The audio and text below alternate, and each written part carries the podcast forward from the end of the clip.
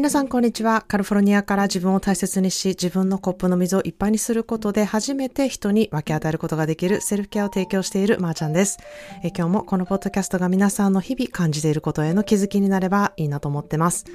皆さんいかがお過ごしでしょうか？えー、今回でですね、590エピソードになるんですけれども、いや、もうすぐ600エピソードですね、っていうふうにね、コメントしてくださっている方もいて嬉しいな、っていうふうに思ってます。えー、毎回100エピソードずつちょっとしたね、サプライズをしているんですけれども、もし何かリクエストがあれば教えてほしいな、っていうふうに思ってます。えー、さてですね、えー、昨夜はえー、思考でセルフケア3ヶ月講座での、えー、読書セラピーがあったんですね。まあ、毎回この読書セラピーについて、ポッドキャストでもお話ししているんですけれども、まあ、インスタグラムでも読書セラピーって何ですかとか、あまりよくわかりませんっていう方がね、たくさんいて、私も毎回こう、どのように説明したら一番伝わりやすいんやろうっていうふうにね、結構毎回宿泊しているんですけれども、まあ、あの、一度体験すると、あ、こういうことなのかっていうふうにね、肌で実感することがもう一番早い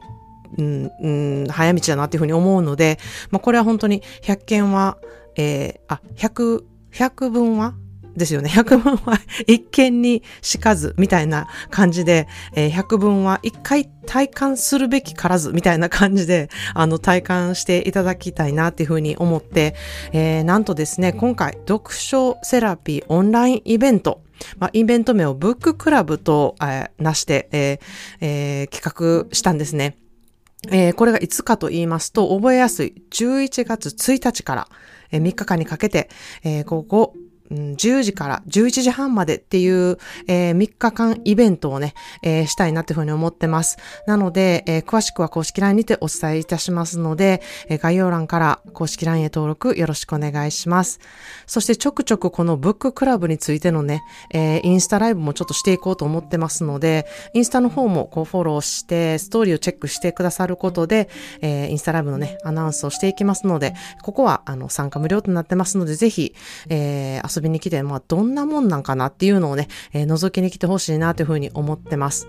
まあ、ブッククラブという名前にしたのはですね、読書会とか、読書セラピーとか、なんちゃら会、なんちゃらセラピーみたいなことにね、結構アレルギー反応がある人もいるんじゃないかなっていうふうに思ったのと、まあ、アメリカではブッククラブとしてこう気軽にあの行われていてですね、私もいろんなブッククラブに参加して、いや、これほんまに面白いなっていうふうにね、感じたので、まあ、そのままこう、ブッククラブってなんか伝わりにくいんじゃないかなって思ったんですけれども、まあ、アメリカのこう、何でもカジュアルにしちゃうところが、あの、いいところやなっていうふうに思ったので、えー、こう気軽に参加できるようなブッククラブにしたくて、えー、さあの、解明させていただいたんですね。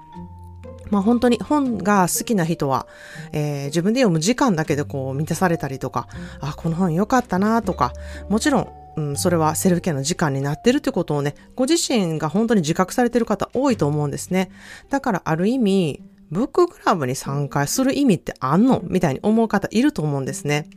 まあ、皆さんご自身が感じたことを、この部分はこういうふうに思った。なぜならばみたいなね、えー、国語の授業みたいなことを皆さん自分で本を読んでしたことってないと思うんですね。まあ、国語の授業って、こう、作者はこういう意図で書かれましたとか、そういうことを覚えたりとか、ここはこういう意味を示しているっていうところをね、こう提示されて、それを覚えてテストの時に書くみたいな、まあ、なんとも不自然なことをやってるんですけれども、まあ、それをこう、もっと自然に自分の気持ちに気づくことができたりとか、あ、こういうとこってこういう人に、おこういうふうにね、思うことがあるんだなっていうことをね、シェアしていくのが、こう、ブッククラブのものすごくいいところだなっていうふうに私は思ってるんですね。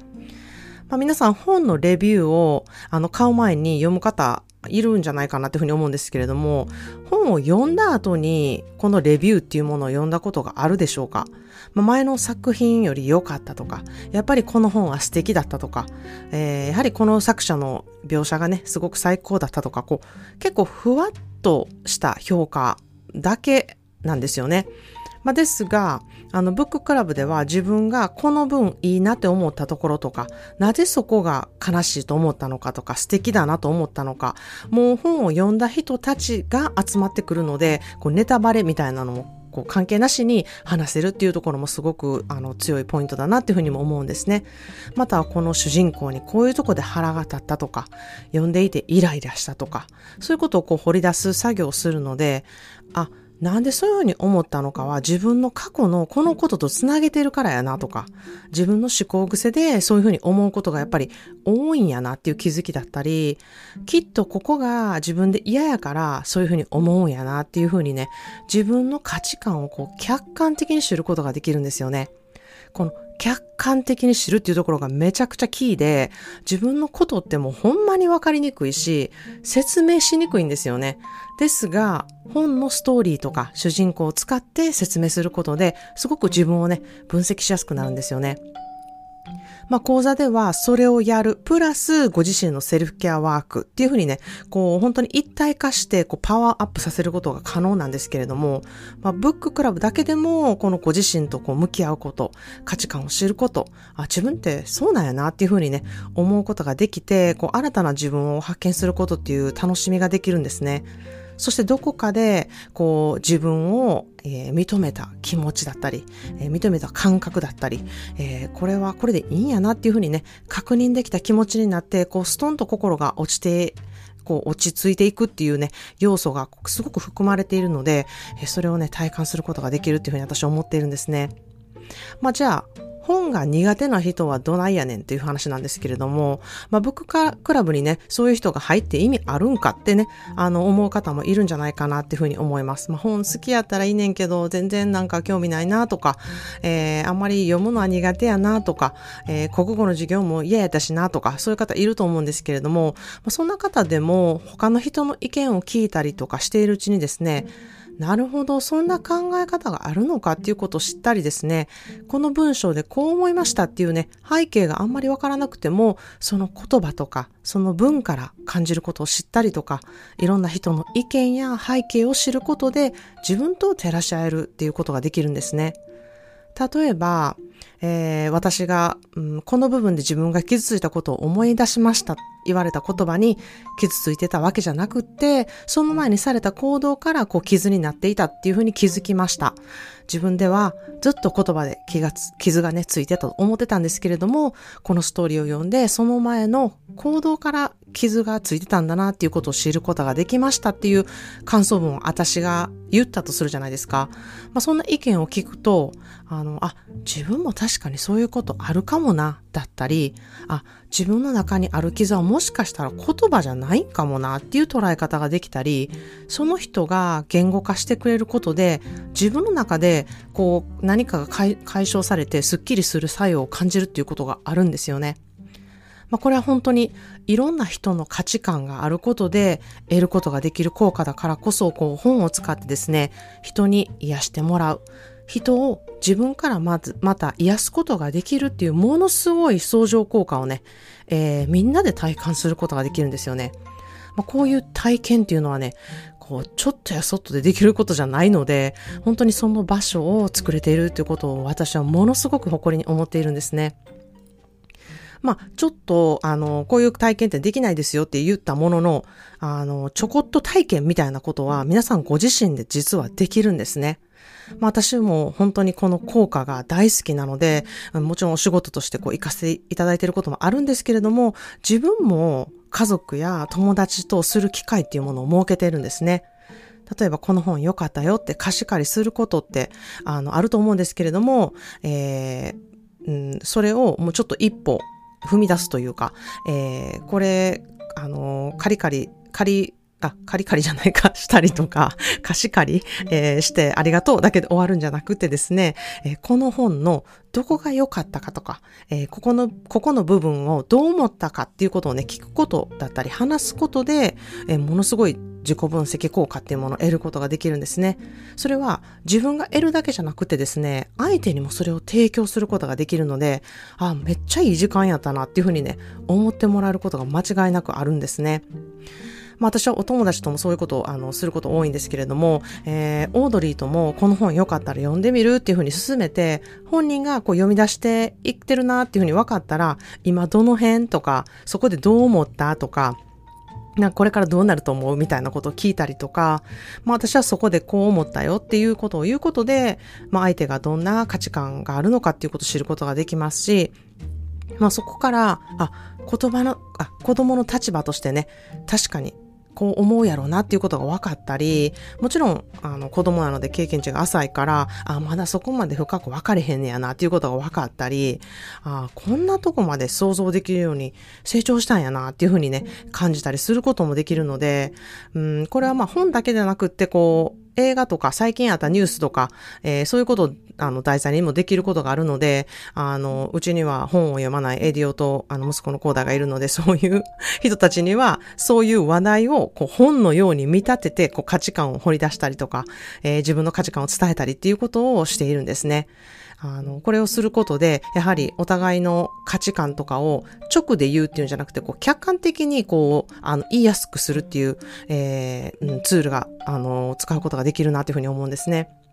そして私は日本にいる母と本棚を共有しているんですね。これはどういうことかと言いますと、お互い Kindle 本を持っているので、Amazon の人が聞いたらちょっと嬉しくない情報なのかもしれないんですけれども、お互い同じアカウントをシェアしているので、そこで一緒の本棚を共有して、本の貸し借りができる状態っていうものを作っているんですね。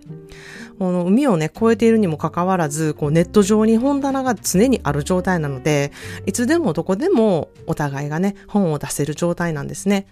もちろん、あの、私も母も紙の本が大好きなので、以前はこの本良かったよって言ったら、えー、図書館に借りてこようかなとか、えー、あ、この本良かった。じゃあ次の、次2本行った時に借りてくるわとか、えー、買ってくるわとか、そういうやりとりを以前はしてたんですけれども、あの、母に Kindle 本をプレゼントしてから、あの、こんな風に、こう、母が読んだ本を、えー、私が読んだりとか、こんな本に興味あるんやなっていうことが分かったりとか、もちろんお互いなんかこれ興味ないな、みたいなものもあったりして、こう、面白い本のね、エンジョイの仕方が、こう離れていてもできるっていうね、素晴らしいツールやなっていうふうにすごく思ったんですね。で、まあ、Kindle 本は他にもものすごくいいところがたくさんありまして、暗がりでもこう電気をつけなくても読めるっていうことだったり、えー、まあ、iPad とか iPhone の Kindle アプリっていうもので読めることは読めるんですけれども、それとは違って、やはり目に優しくできていること、そしてお互いいいなって思ったところに線を引けるので、本当に本自体を共有しているっていうのと同じなんですね。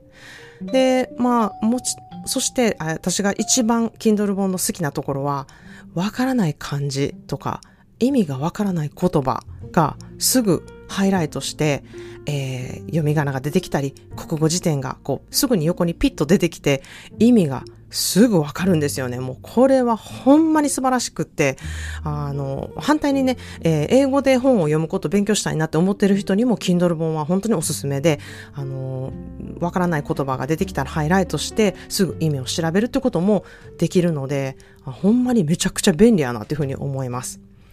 まあ、好きなね、本当にあとは文字を変えたりとか、えー、文字の大きさも自分で変えたりできるので、すごい、うん、そういうところも便利だし、うん、もちろん旅行に行くときも、こう、本棚を全部持って出かけるみたいな状態なので、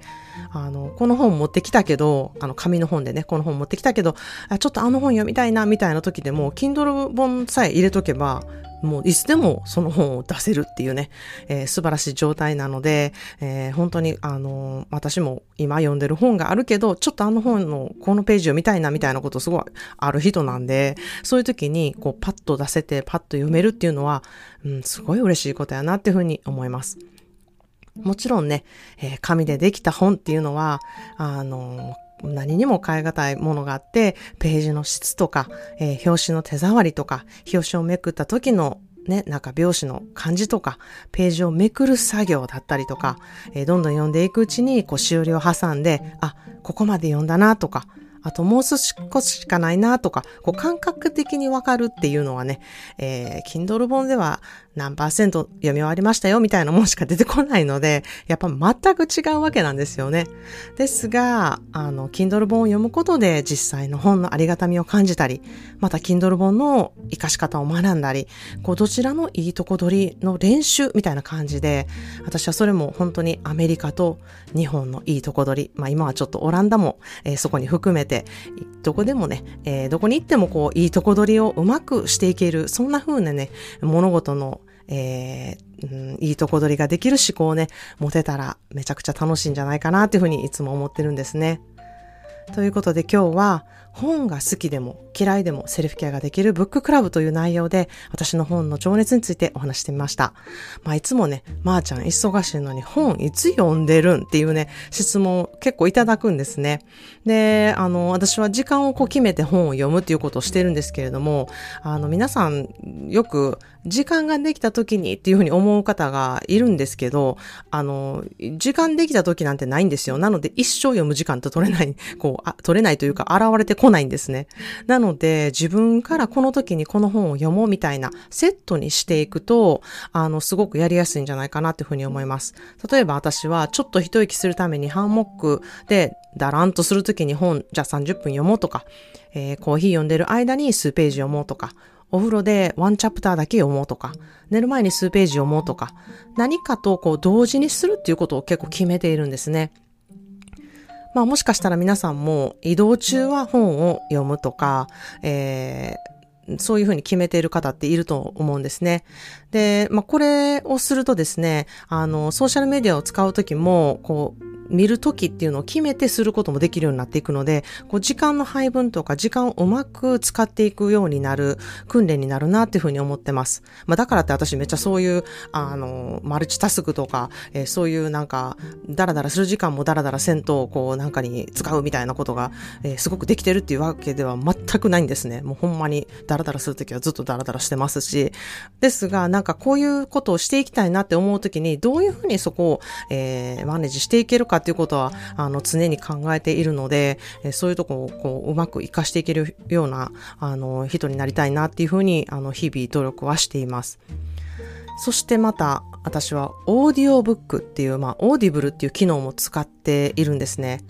なんやねん、Kindle の他にまだあるんかいっていう風な感じなんですけれども、やはり何かしながら、特にね、あの、アメリカにいると運転がめちゃくちゃ長いんですよね。何かとこう、送り迎えに何時間も費やさなきゃいけないあ時期があったりとかしてたので、そういう時に運転しながら物語を聞けたりとか、えー、遠出をする時にオーディブルをね、えー、利用したりとか、そういうことで、あの、一冊本を読めたとか、えー、することができるので、めっちゃ、あの、うん、いいなっていうふうに思ってるんですね。そしてすごいいい本を、え聞いている時に渋滞にはまっても、いや、もっと渋滞になってくれてもええでぐらいのね あの、すごい気持ちになれるので、あの渋滞にイライラっていうのも本当になくなるので、あの、ほんまに一石何鳥やねんっていうふうに思ってます。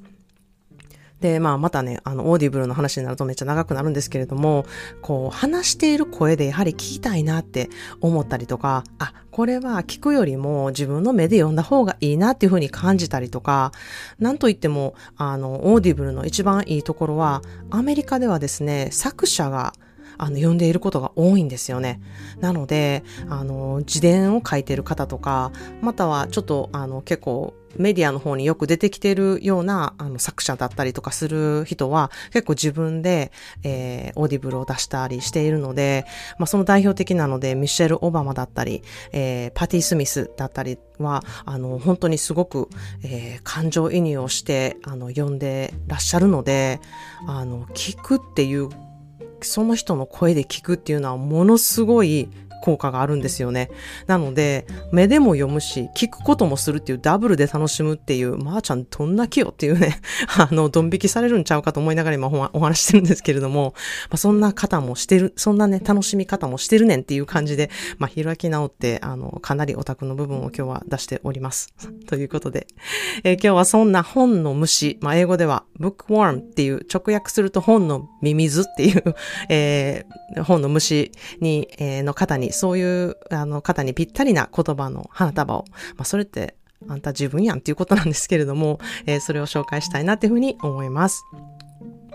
Books don't change people. Paragraphs do. Sometimes even sentences and words. 本は人を変えない。文章や言葉がそうさせるのです。という言葉です。Books don't change people. Paragraphs do. Sometimes even sentences and words. 本は人を変えない。文章や言葉がそうさせるのですという言葉です。私はこの言葉が結構大好きなんですね。まあ、いろんな捉え方ができると思うんですけれども、まあ、私は本を読むこと自体、とりわけこう大層なことではなくてですね、もちろんこう娯楽な感じで、あ、なんか良かったな、楽しかったなって思っても全然いいと思うんですね。しかし、やはり人が変わる時って、その読んだ文章とか言葉とかをこうどう受け取ったか、どう受け取るか、そこにね、重きを置くことで心が動くっていうふうに思うんですね。この本を読んで人生変わったわとか、心めっちゃ動かされた本やったわとか、めっちゃこの本感動したわっていうふうによく言うんですけれども、もちろん私もよく言ってるんですけれども、実際は自分の受け取る場所があったからそうなったっていうふうに思うんですね。本としてではなくって、中の文章とか言葉をその言葉として受け取る。なんかこの、うん、感じすごいあの伝わってるのか難しいんですけれども、そんな風にその時にあった本が、あの自分との出会いっていうことで、こう受け入れることができたら変わっていく材料に本っていうものはなるなっていうふうに思うんですね。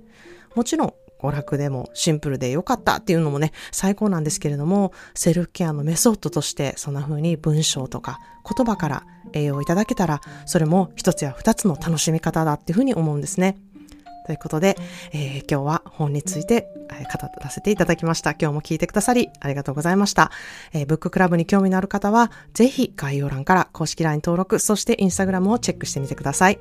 Thank you so much for listening to today's episode of Shiko the Self-Care. Today's daily words of bouquet is Books don't change people. Paragraphs do. Sometimes even sentences and words. Books don't change people. Paragraphs do, sometimes even sentences and words. Today, I talked about how I enjoy reading books and how I manage to put reading time into my busy schedule using Audible and Kindle books. Books are often used to escape from reality since you can easily zone into the world that you are reading about. It is definitely a way to deal with stress, to step away from where you're at. But I like knowing myself from what I read. Why am I feeling this way? And when I read this, why do I feel this way about this character in a book? Why do I drawn onto this word? Or um, why am I attracted to this period of time? I love this quote as well, which is books are the bees which carry the pollen from one to another mind. When I read certain books, that writers are no longer with us, I felt like I was shared their stories and feelings that was captured at that time. It is like revealing a time capsule. It's so fascinating. Maybe this podcast would last more than 100 years. Who knows? People in 2123 would be listening and thinking, what? They used to think this way? Or self care was a big deal back in 2023? That would be pretty amazing. So raise your glass for your living the best way you can. Maybe in 2123 we won't really say cheers anymore, but in 2023 we say cheers for the toast. So cheers to you.